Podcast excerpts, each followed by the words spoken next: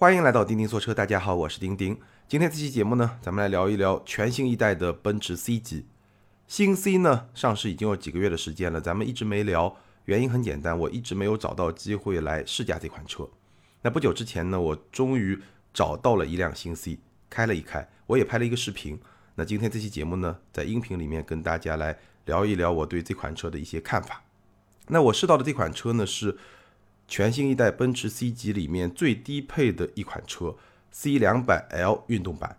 这款车官价是三十二万五千二，终端优惠在五万块钱左右，所以落地呢在三十万左右。这个就是我在标题里面说的三十万落地的奔驰 C。我也拍了一个视频，有兴趣的朋友呢可以去 B 站看一看。那今天这期节目呢，咱们重点聊两个话题。第一个话题就是这辆低配入门版的 C 两百 L 运动版。到底能不能买？三十万落地的奔驰 C 能不能买？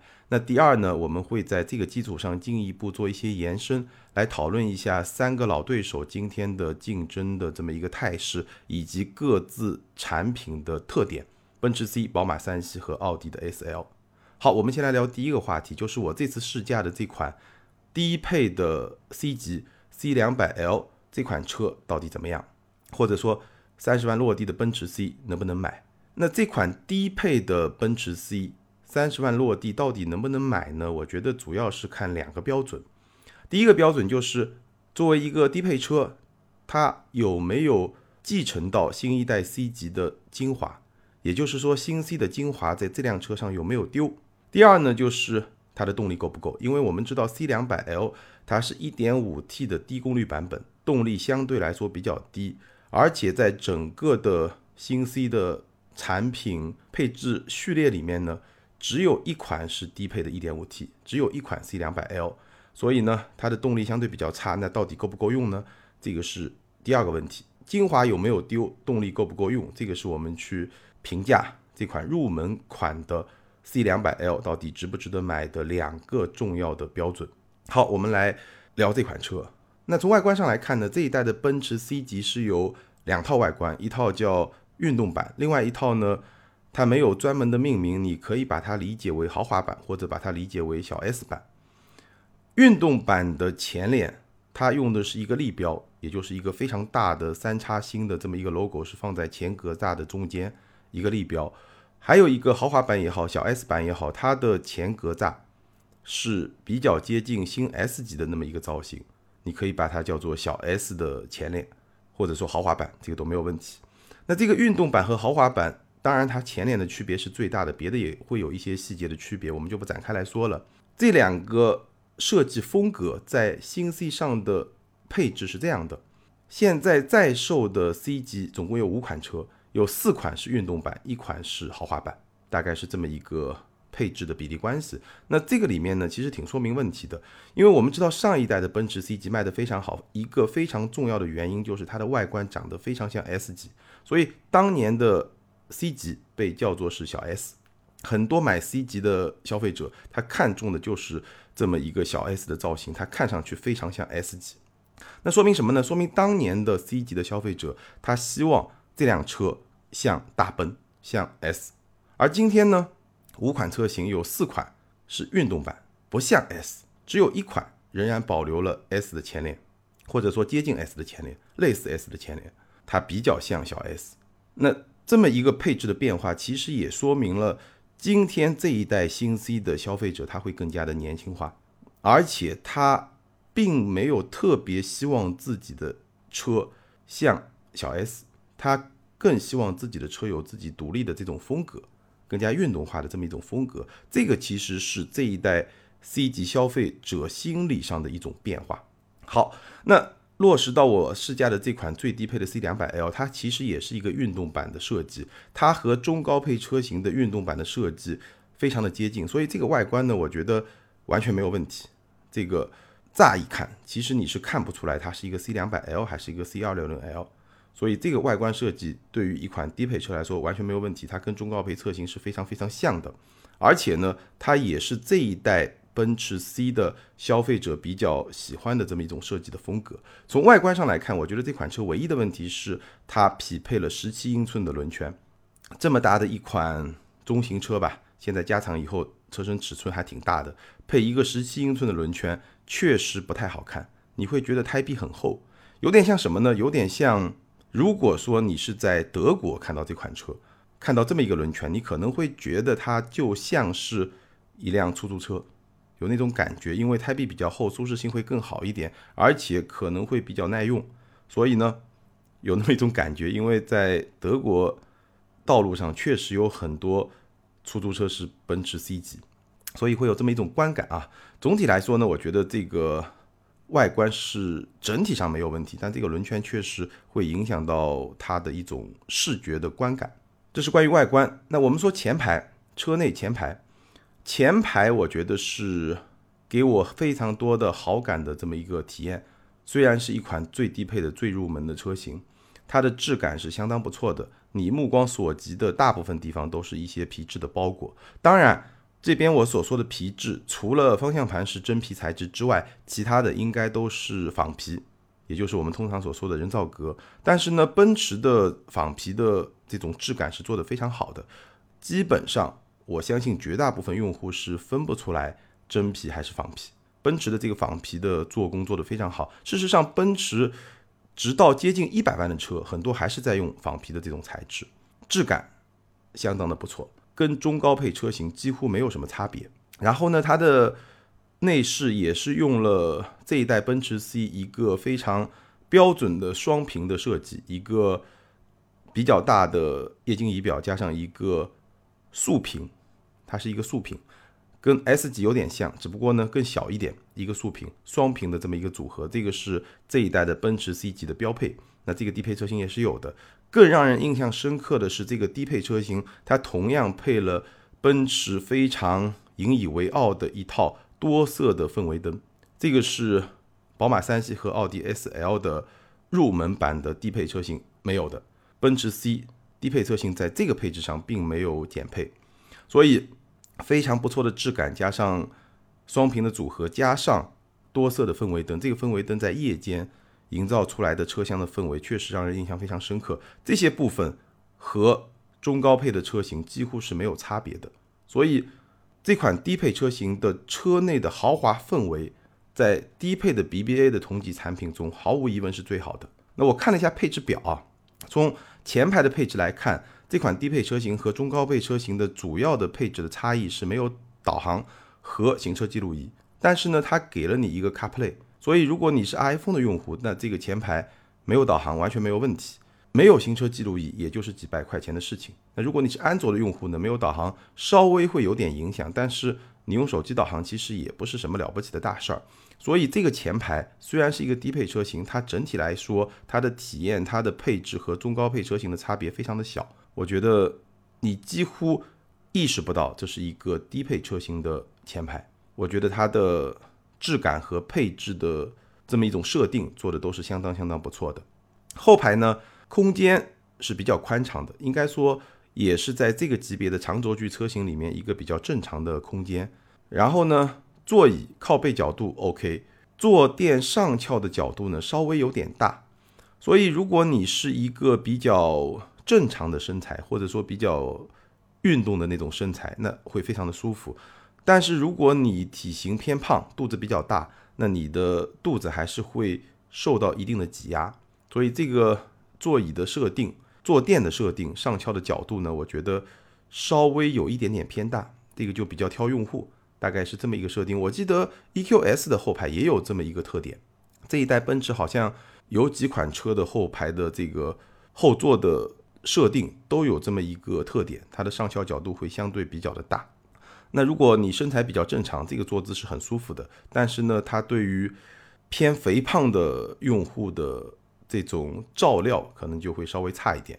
头枕非常非常的舒服，这个是仿迈巴赫的这种头枕，非常软的这个头枕，坐着非常非常的舒服。然后这个后排比中高配车型呢少了一个天窗。中高配车型它是前后两个天窗，而这个车呢只有前排有天窗，后排是没有天窗的。所以，如果从车内空间的这种通透性来说的话，稍微会有一点点的缺失。好，这个是后排。那基本上呢，我觉得静态的角度来说，无论是外观还是前排还是后排，有一些相比中高配车型的配置的缺失，带来了一些细节体验上的一些差异。但是整体上来说，我觉得这款低配车型是做的不错的。那动力方面呢？这个可能是很多朋友关心的点。其实我没有开过 1.5T 高功率版本的 C260L 新一代的 C，但是呢，我们今天就来说一说这个低功率版本的 1.5T 它的体验到底怎么样。高功率版本以后有机会开了再说。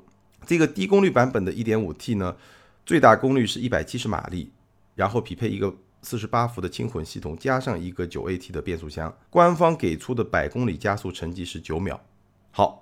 我来说一说这套动力它的优点和缺点。优点主要是两个，第一个呢够平顺，第二个够用。够平顺就是说整套动力在日常行驶的过程中，你很少感受到它的顿挫，整体的平顺性做的是相当不错的。够用呢，我已经说过很多次了，我的够用是有客观标准的，也就是说它无论是在城市道路，还是城市高架路，还是限速一百二十公里每小时的高速公路。它都能够比较轻松的跟上车流，不会说前车一加速，它跟不上，然后呢边上的车能够不断的加塞，不太会出现这样的情况。正常的车流它是能够比较轻松从容的跟上的，这个水平就叫够用。那缺点呢，基本上也是两个，第一个呢就是这套动力的爆发力不太足，毕竟只有一百七十马力，所以你真的一脚地板油下去，等一会儿降档拉转速。它是有爆发力的，但是呢，爆发力不太足，大概是这么一个状态。第二呢，就是它的高转的噪音会比较大，而且因为基础排量只有一点五 T，最大功率只有一百七十马力，所以呢，发动机在高转区间的机会还是比较多的。发动机可能经常会运转在比较高的转速区间，三千、三千五甚至四千以上。比如说，你红绿灯起步，你是第一辆。红灯换绿灯，你一脚深踩油门，可能踩的稍微深一点，超过百分之五十到三分之二这么一个油门深度的时候，它的发动机的转速就会拉得比较高，可能换挡会在三千五甚至四千。那这个时候呢，发动机的噪音就会比较的明显。而因为这辆车基础排量比较小，动力也不是调得很高，所以呢，你踩油门踩的比较深的情况下，保持高转的机会是比较多的，也就意味着。发动机噪音比较大的这么一个机会是比较多的，这个是它的一个缺点，会让人觉得这辆车啊底气没那么的足。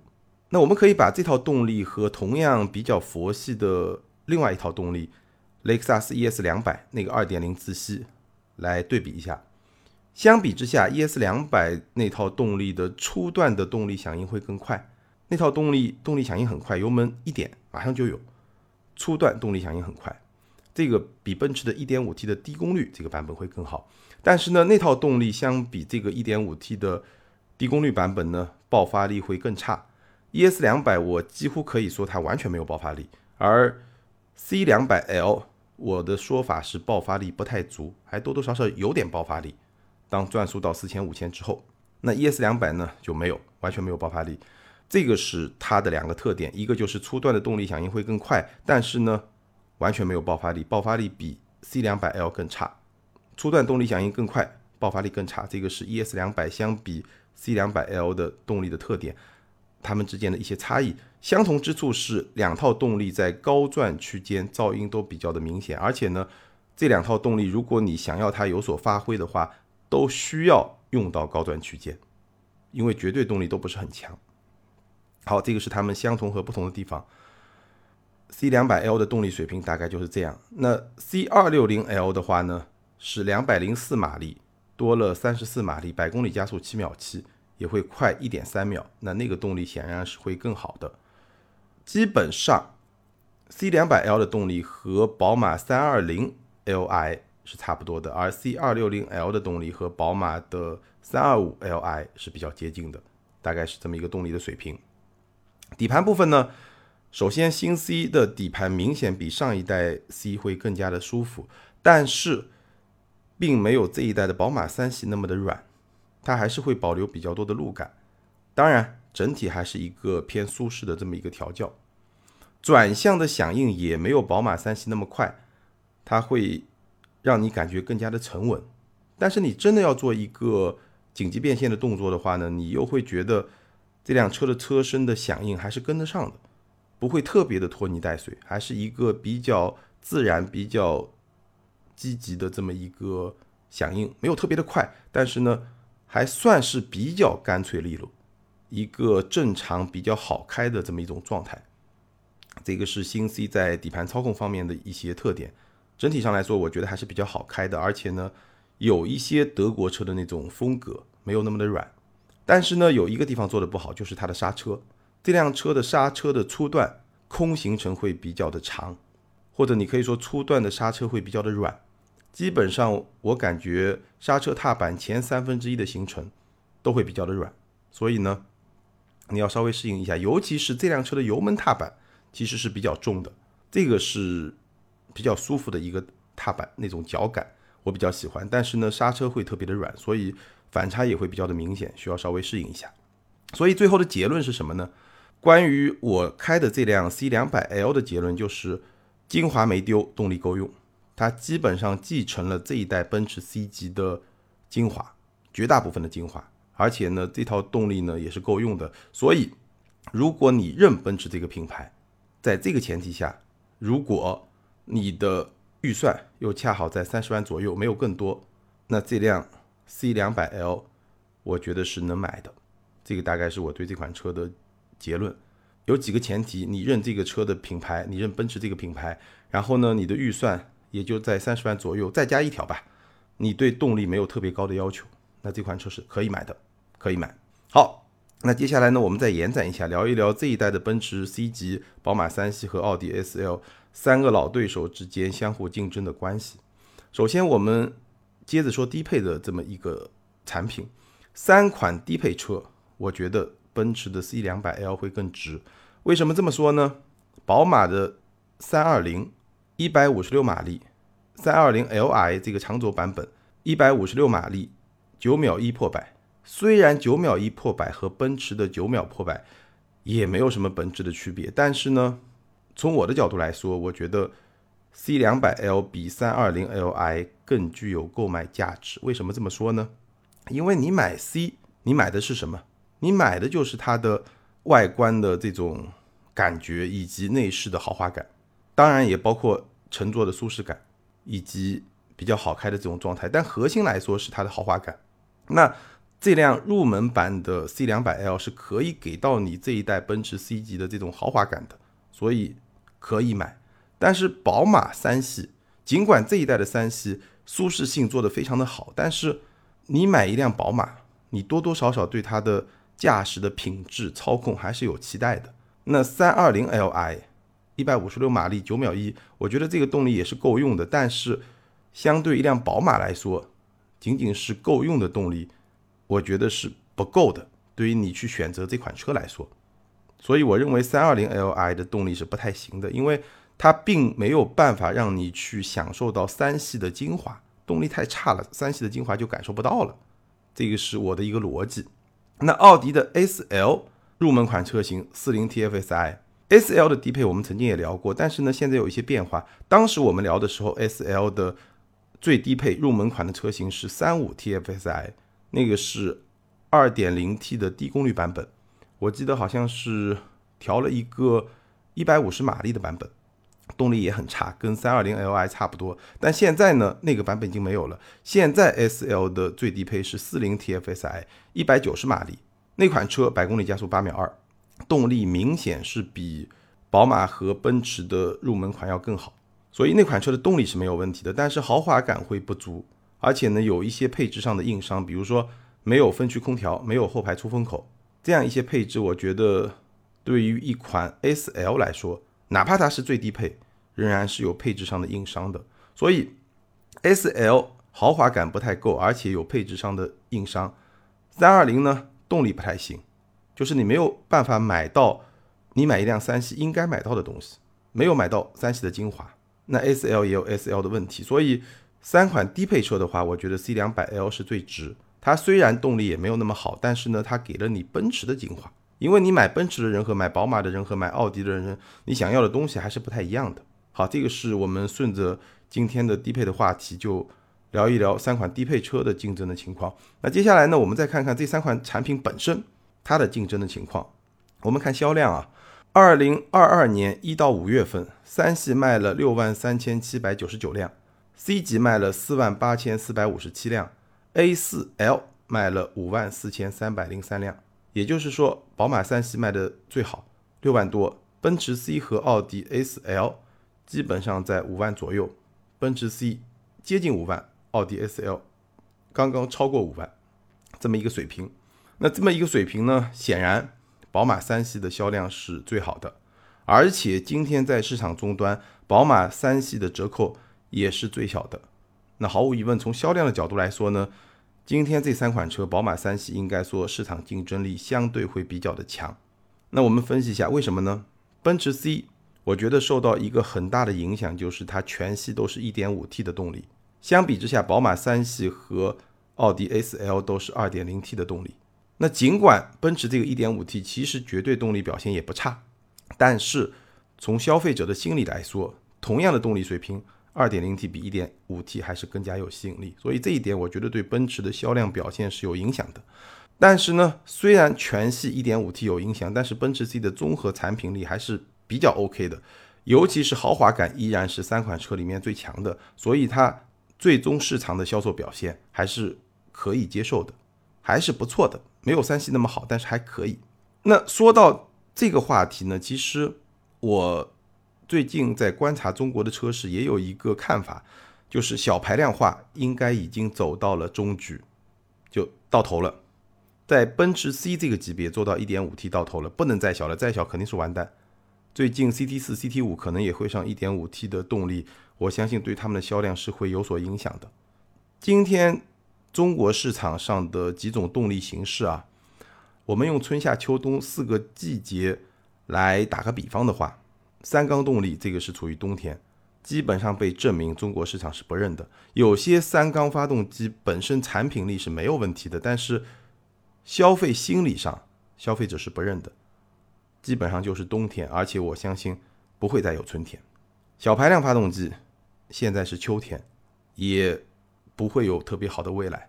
比如说奔驰这个级别豪华品牌的 B 级车，1.5T 这个就到头了，不能再低了，再低肯定卖不动。那你如果是合资品牌的紧凑级，可能 1.2T 这个也到头了，不能再低了，再低也卖不动。混合动力这个是在夏天会非常非常的火爆，尤其是头部的一些混合动力。那这个混合动力呢，其实对小排量发动机是一个很大的压制，因为混合动力它的排量没有那么的低。消费者心理上比较容易接受，而且它的油耗会很低，它又有电机作为动力的这种辅助，绝对动力表现又不错，这个是对小排量发动机的一个有效的压制。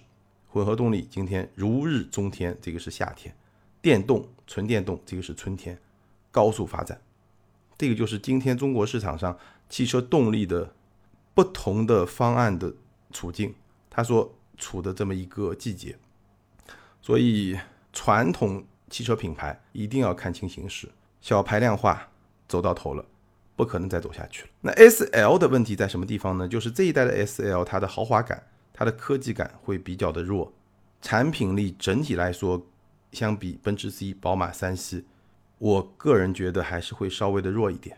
而且它确实上市时间也相对比较早，所以呢，市场表现也是受到一些影响，而且终端折扣也会比较大。但实话实说。A4L 今天在终端市场的性价比是不错的，你用这么一个价格买到一个 BBA 一线豪华品牌的当家产品，我觉得对于很大一批消费者来说还是比较实惠的这么一个选择。三系呢为什么会相对销量最好呢？一个很重要的原因就是它没有明显的短板，虽然被吐槽不够运动，但是标轴的三系，尤其是三三零，仍然是今天市场上的运动标杆。三三零的动力，它的底盘、它的操控特性都是同级里面最优的少数几款车之一，而综合起来，再加上宝马的这个品牌，它仍然是今天市场上的运动标杆，这个是毫无疑问的。所以三系的销量相对来说会比较好，而且三系同时提供了标轴和长轴，它能够去兼顾运动和舒适两种不同的产品的特性。